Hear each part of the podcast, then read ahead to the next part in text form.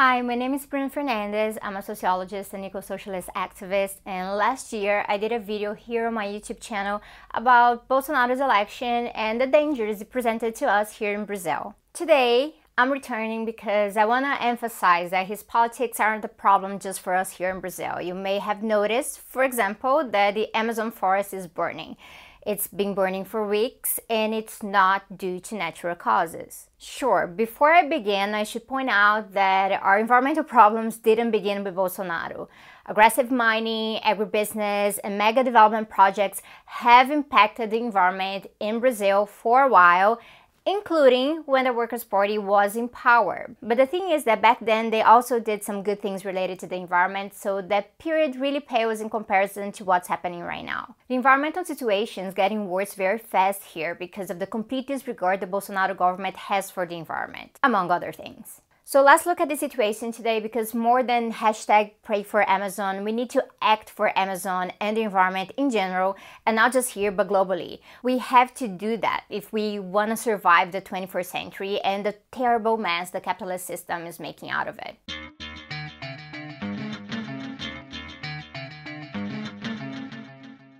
Bolsonaro has the support of the agribusiness class in Brazil, and it's important to understand what this means.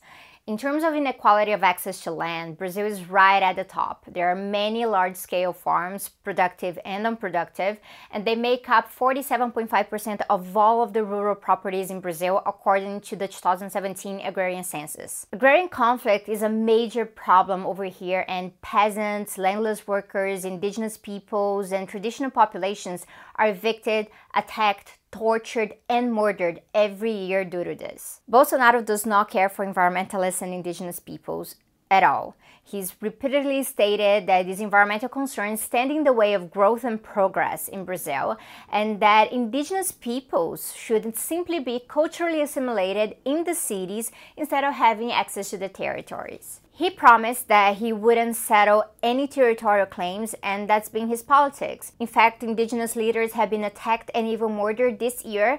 And what was his response? Uh, to plant doubt about the mining and agribusiness class behind these attacks. The minister he put in charge of indigenous issues is absolutely rejected by the indigenous community, and her politics makes assimilation with fundamentalist religious interests. This is why indigenous peoples have intensified their struggles and demands, but this government is actively avoiding dealing with them. At the same time, Bolsonaro is promoting large scale agricultural expansion in protected areas.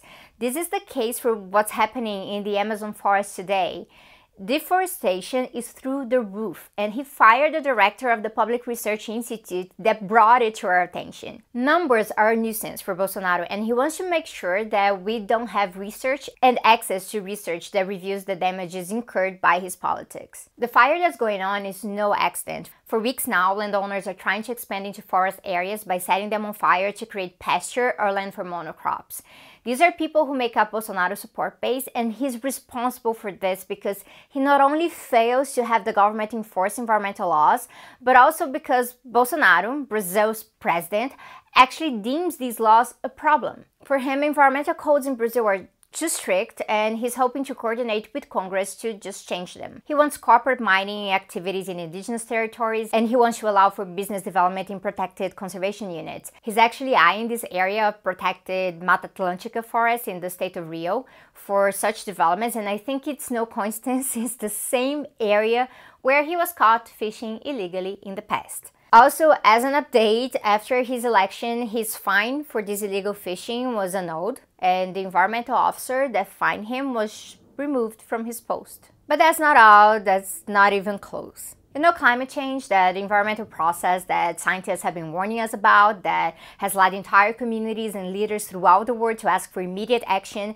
including children and youth worried about their future. Bolsonaro doesn't care at all about it. In fact, he's aligned with Trump and other climate deniers out there. Based on this, Bolsonaro pulled Brazil out of hosting the UN's conference on climate change, the one we call COP, COP25, which is now going to be hosted by Chile. And there are many grassroots movements in Chile and throughout Latin America already involved in making the more radical, the more radical demands that we need to make around this issue parallel to COP25. The thing is that our foreign minister, Ernesto Araújo, is a huge climate denier and he's often spilling nonsense against scientific reasoning and consensus. A friend of mine, Andre Pagliarini, actually wrote a piece for Jacobin magazine calling Araújo the worst diplomat in the world. I think he's right, unless Bolsonaro really appoints his own son to be Brazil's ambassador in the US like he stated he would. Uh, his son is definitely the candidate to debunk Araújo in the race for world's worst diplomat. By now, you must be wondering what is the Ministry of the Environment doing about all of this? Well, nothing really, because the minister is right there aligned with Bolsonaro. There are amazing people who work at the ministry and other government agencies, and their hands are basically tied. It's hard to keep working towards improving Brazil's environmental standards when the minister is actively working against it. Ricardo Salles is someone we sometimes like to dub the sinister of the environment. He's been convicted, and I really mean convicted, not accused or charged, but convicted of illegally favoring mining companies when he was environment secretary in Sao Paulo. Uh, Salles once stated that climate change is an academic issue, that's something to worry about only 500 years from now. He's disdainful of climate negotiations. He stated that NGOs create terrorism in order to sell lectures, and he even helped to put Tereza Cristina in charge of the Ministry of Agriculture, who is known for her defense of widespread use of agrochemicals, many of which are banned in other countries. Based on all of this, I think you get the picture of the ecological disaster presented by Bolsonaro's government and how this puts not only Brazilians but the whole world at risk. But just in case you haven't gotten the picture yet, I talked to my friend Leticia Camargo, who works directly with environmental policy and who's been compiling data on all of this mess, and I picked out just a few more facts off the list she made. So here we go. Since Bolsonaro became president, supported by a terribly morally conservative and very capitalist Congress, with a few exceptions in Congress, of course.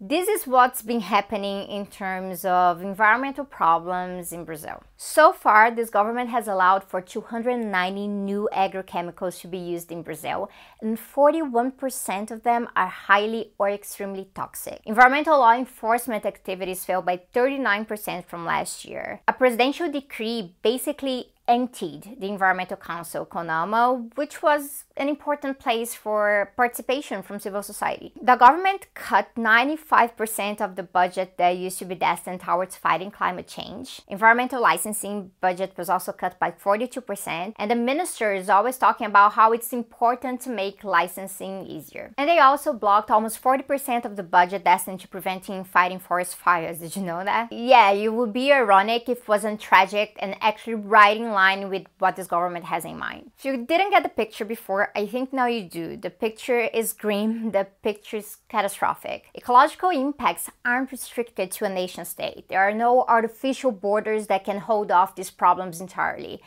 And yes, I know the majority of Brazilians voted these guys in, but we're all in this together, and there are many other leaders like Bolsonaro implementing or hoping to implement these terrible policies in other countries. Ecological action demands that we work together and fight together, and it demands solidarity. This is why I did this update, and I really hope we can find a way to coordinate our movements of resistance from the environmentalists and the indigenous peoples in Brazil uh, to the Cumbre de los Pueblos in Chile, uh, to the Zapatistas in Mexico, to those who support various ecological transition efforts in the US and Canada in the shape of a Green New Deal or LEAP Manifesto or whatever program fits in, into your anti capitalist political project to those demanding a degrowth platform in Europe, to kids engaged in strikes for the climate, to island dwellers in the Caribbean and the Pacific who know it's now or nothing. Because